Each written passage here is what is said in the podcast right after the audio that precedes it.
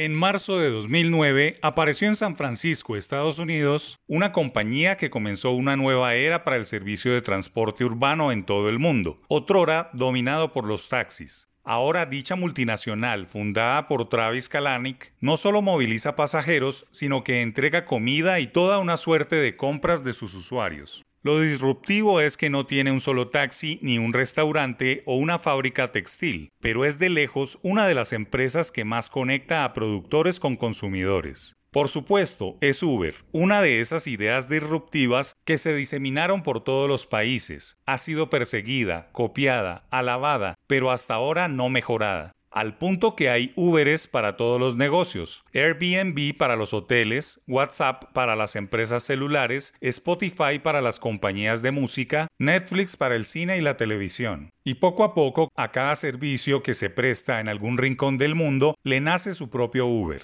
Los bancos no son la excepción y cada vez es más frecuente que la bancarización crezca de la mano de plataformas confiables como DaviPlata, Nequi o Lulo, iniciativas colombianas de los mismos bancos tradicionales que le han salido al paso a tendencias mundiales, mejorando y democratizando el servicio financiero al punto que el país vive una verdadera fiebre de financieras tecnológicas con el arribo de otras extranjeras como la brasileña Nubank y la argentina Walla, que han abierto una verdadera competencia hasta ahora inédita, pues la regulación del sector ha impedido esas disrupciones. Pero muy a pesar de que los usuarios colombianos puedan comprar, prestar, girar y pagar obligaciones, entre otras operaciones y transacciones habituales, aún el mercado no cuenta con un sistema de pagos que le ahorren dinero al cuentaviente y existan situaciones tan anacrónicas como tener que esperar hasta el día siguiente una consignación por celular de un banco a otro. Incluso que una transacción por QR a otra entidad tenga diferentes códigos registrados. Es como si para consignar dinero entre varias entidades el usuario debiese usar distintos números de cédula. Otra perla es que el millonario negocio de los giros y remesas, 5 mil millones de dólares anuales, no esté dentro del sistema financiero ni vigilado por la Superintendencia Financiera, sino por el MINTIC, y carezca de digitalización para los beneficiados de dinero que les llega del exterior.